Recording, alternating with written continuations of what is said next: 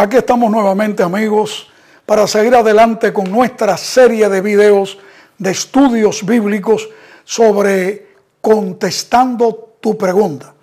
Con las preguntas que nos están llegando y los comentarios de nuestros televidentes, se nos muestra que hay un interés de investigación y eso nos hace admirarlos a ustedes y felicitarlos y más animarlos a que sigan enviándonos sus preguntas y sus comentarios sobre los videos que ya hemos estado presentando.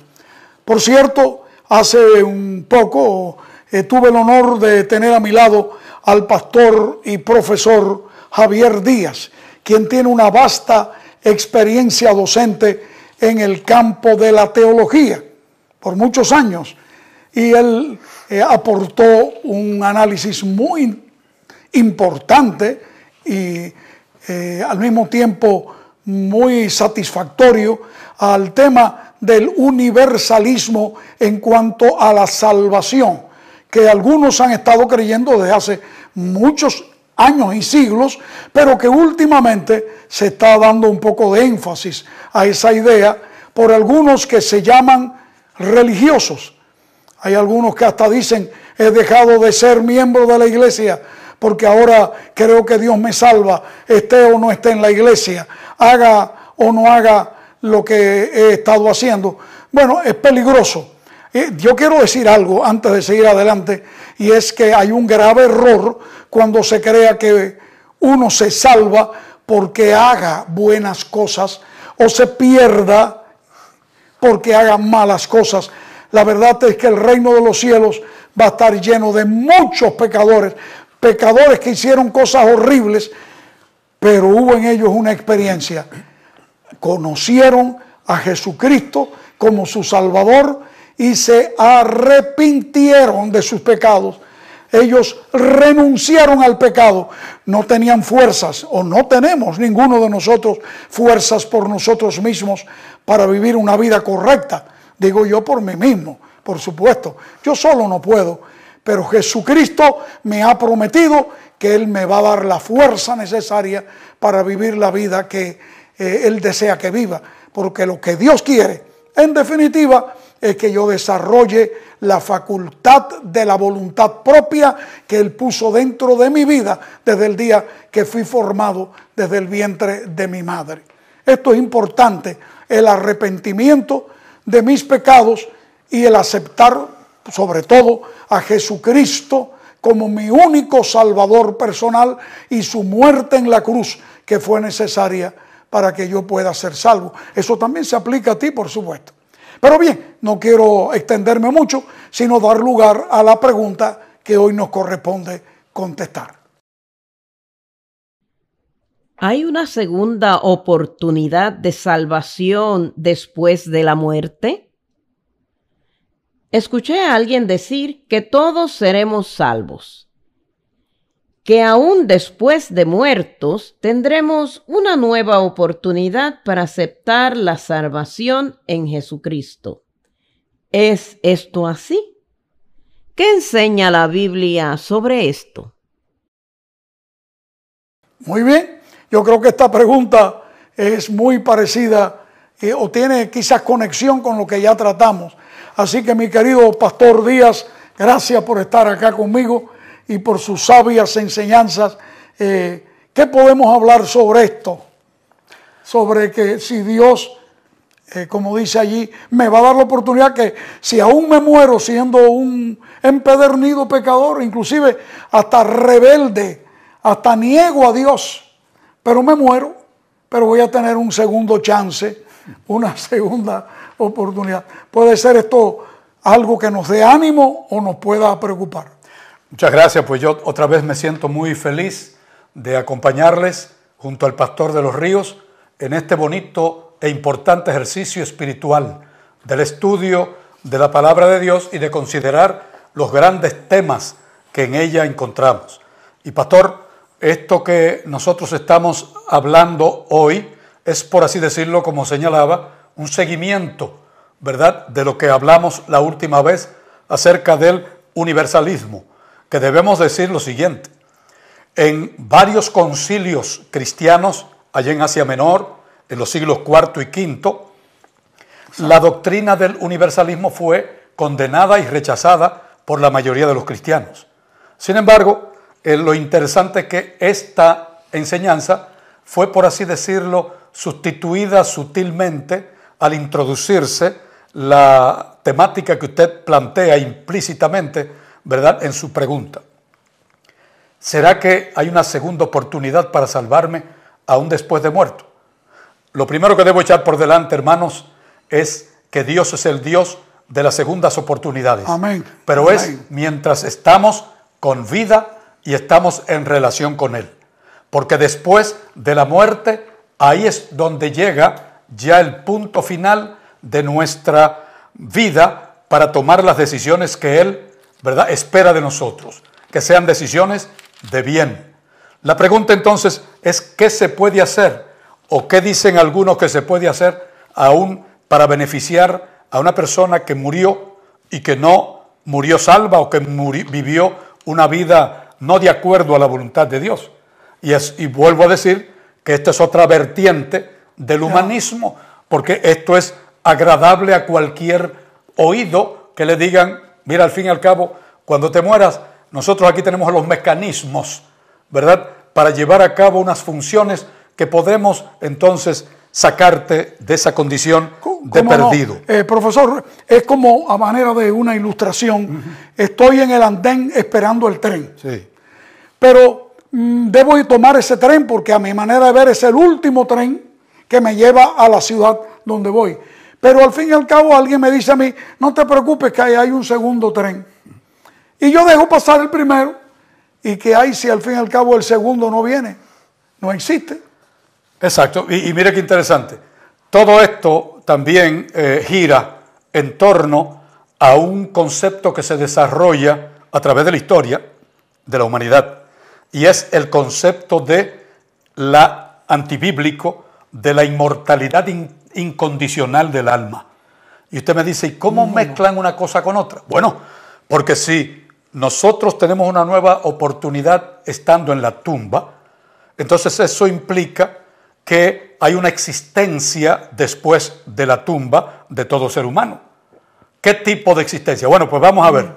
Allá, desde la época de los babilonios, pas- pasando por los egipcios y luego aterrizando entre los griegos, los romanos y la época moderna, pasando por la Edad Media, se ha elaborado el concepto de que en el hombre realmente hay una tricotomía. ¿Qué quiere decir? Que nosotros estamos hechos de tres partes, espíritu, alma y cuerpo. Luego se redujo a una dicotomía, solamente el alma y el cuerpo. ¿Qué enseñaban los egipcios? ¿Qué enseñaban los babilonios? Y eventualmente, ¿qué enseñaban los griegos?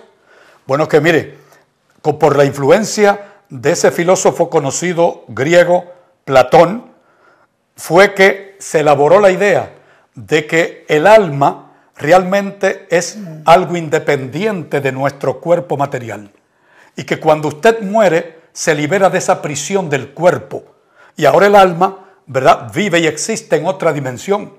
De allá viene todo esto, ¿no? Entonces es muy fácil pasar de allí al concepto este de cuando usted muera, como su alma está por ahí en algún lugar, algunos lo di- distribuyeron en diferentes departamentos, ¿verdad? De acuerdo a cómo usted vive. O es, o es el purgatorio, o simplemente usted va allí a tener a otro lugar a un limbo. a un limbo, que algunos dicen ya el limbo se descartó, ¿verdad? O puede estar en la inmediata presencia de Dios, ¿verdad? O sea, cuando usted va directamente a la gloria, como dicen. Bueno, pues eso no es lo que enseña la palabra de Dios. ¿Qué nos indica allá, por ejemplo, entre otros, el sabio Salomón en cuanto a la naturaleza del hombre? Dice sencillamente lo siguiente, y leo para ustedes lo que dice aquí la palabra, Eclesiastés 9, 6 y 10. Dice, porque los que viven saben que han de morir, pero los muertos nada saben, ni tienen más paga, porque su memoria es puesta en el olvido. También su amor, su odio, su envidia fenecieron ya, y nunca más tendrán parte en todo lo que se hace debajo del sol. Por eso aconseja entonces en el 10, todo lo que te viniere a la mano para hacer, hazlo según tus fuerzas. Y escuchen bien, porque en el Seol, en el sepulcro, a donde vas, no hay obra, ni trabajo, ni ciencia, ni sabiduría. Veo ahí actividades tanto físicas como intelectuales. Exactamente. No las va a ver en el sepulcro. No. Y entonces eso es lo que nos está diciendo la palabra. Miren, y con esto quiero redondear.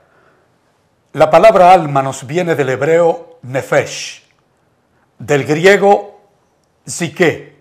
Y si usted va y analiza las raíces de esas palabras, realmente nos dan cuál es la naturaleza del hombre. Para el hebreo, nefesh significa, dependiendo del contexto, vida. Eso es alma. Exacto. Vida, pero también desea a veces voluntad, de, significa voluntad, deseo, etc. Así que el alma no es algo que está dentro de nosotros, que fue puesta allí por Dios.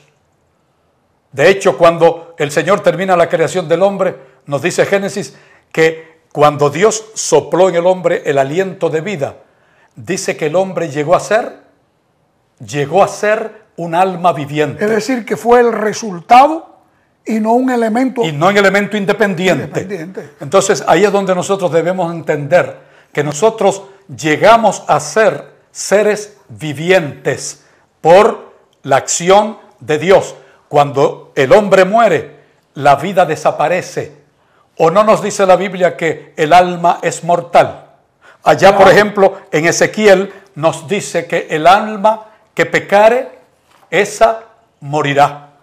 Quiere decir que si el alma del pecador muere, no podemos decir que entonces sea un alma inmortal. Seremos inmortales condicionalmente si seguimos lo que Dios nos ha otorgado y nos ha permitido elegir para nosotros vivir esa vida que Él desea. De modo que ahí tenemos entonces que la idea esta de infierno permanente y eterno o un purgatorio como una estadía temporal para limpiar mis pecados, ese no es un concepto bíblico definitivamente que no lo enseña. No, no estoy de acuerdo con usted porque eh, y decimos esto siempre con el mayor respeto a la creencia. Usted puede creer lo que usted quiera, quiera creer, pero una cosa es que la Biblia lo apoye y es la palabra de Dios. Y el concepto del purgatorio es una modificación prácticamente del concepto del universalismo. Exacto. Salvo, claro, con la condición de que el purgatorio todavía es más selectivo. Sí. La persona debe arrepentirse o que haya personas en la tierra que hagan sacrificios y oraciones a favor del alma que está penando en el purgatorio, quizás hasta por cientos y miles de años, para que al fin se le dé la entrada a la salvación. Pero no es eso lo que la Biblia enseña. ¿Me permite, Sí, señor. profesor, una, solamente un versículo de la Biblia en el, el libro de Hebreos, capítulo 9, versículo 27? Miren esto. Así como está ordenado que los hombres mueran una vez y después enfrenten el juicio. Y pastor, aquí nos dice ese versículo que entre esa muerte y el juicio haya un proceso intermedio Absolutamente. entre nosotros ser librados de un castigo o nada por el estilo. Bueno, Así que lo que está diciendo es muerte y eventualmente el juicio. Re- ¿Recuerda usted eh, cuando Jesús dijo aquella parábola de un individuo que se creía que era dueño de todo? Dice, tú no sabes que esta noche vas a morir y lo que has guardado para quién será. Muy bien. Es decir, que el Señor mostraba, Jesús mostraba que uno tiene, mientras está vivo, la oportunidad única de aceptar o no aceptar. Una de las parábolas más conocidas de Jesús es la parábola de Lucas capítulo 16. Allí, en los versículos del 19 al 31, el Señor hizo una ilustración muy poderosa para enseñar una gran lección. Esa parábola se conoce como la parábola del rico y Lázaro. Mal entendida Y mal veces. entendida, algunas personas dicen, miren la prueba. Cuando murieron, ¿qué fue al seno de Abraham? El alma de quién? De- del, del Laz- del pobre Sí, Lázaro. de, de- de Lázaro, ¿verdad? Lázaro, sí. El pobre allí que se El estaba a la puerta de la casa el palacio del rico. Y el rico, ¿a dónde fue a parar? A las llamas del infierno. Bueno, pues entonces dicen, ahí está, el alma de uno fue a un lugar y el alma de otro fue a otro lugar. Pues Así, a simple vista. a simple vista. Sí. Y lo que estamos diciendo es lo siguiente. El propósito de Jesús de presentar esta parábola fue precisamente para subrayar el hecho de que es en esta vida cuando nosotros debemos tomar nuestras decisiones, que no es después de morir. Cuando el rico, dice la parábola, se levantó para hablar, oiga, ¿con quién? Con Abraham, para que le dijera, ¿verdad? A sus hermanos aquí, que fueran y le predicaran para que no pasaran a ese lugar de tormento. ¿Qué le contestó? No hay esperanza, porque si aún se levantara uno de los muertos, ni aún creerían. Eso es lo que se llama en teología que Jesucristo utilizó un argumento ad hominem, que significa lo siguiente, utilizó una creencia popular Exacto. para dar una gran lección, para desacreditar la idea que los griegos habían enseñado y que hasta los judíos habían comprado de que cuando el hombre muere todavía sigue Yo pienso, con vida. yo pienso, profesor, que lo que Jesús hizo fue darles a ellos la lección con su propio sistema, Exactamente. con sus propias creencias. Ese es un estilo práctico para entender la verdad. Usó un, un sarcasmo intelectual para despertarles a ellos la, la mente. Pero también usted recuerda que él le dijo presuntamente el Abraham que le habló Ajá. a Moisés y a los profetas ¿Tienen? tienen. En otras palabras, si tienen la Biblia, si un muerto se apareciera, si es que pudiera, no lo van a creer. Pues tienen ahí a Moisés y a los profetas. Mientras no se cree la Biblia, amigos, estamos mal. Muy bien, entonces para cerrar, después de la muerte, hermanos y amigos, no hay nada que podamos hacer para arreglar nuestra cuen- nuestras cuentas con Dios. Eso es lo importante. Y yo lo que quiero hacer es un llamado y es a que nosotros, mientras el Señor nos da la vida, aprovechemos la oportunidad. Este es el momento de salvación. Este es el momento que debemos tomar nuestras decisiones. Correctamente, gracias, Pastor eh, Díaz. Eh, mis amigos, lo que el pastor acaba de hablar es la clave de todo lo que hemos estado analizando en este corto video.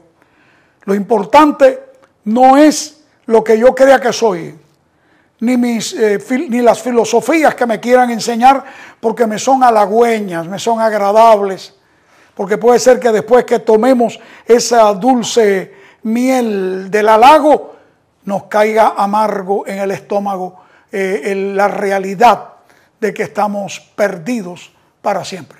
Ahora es el día de la salvación, este momento, mientras respiras, el momento en que dejas de respirar, se acabó la oportunidad y bastante nos da Dios.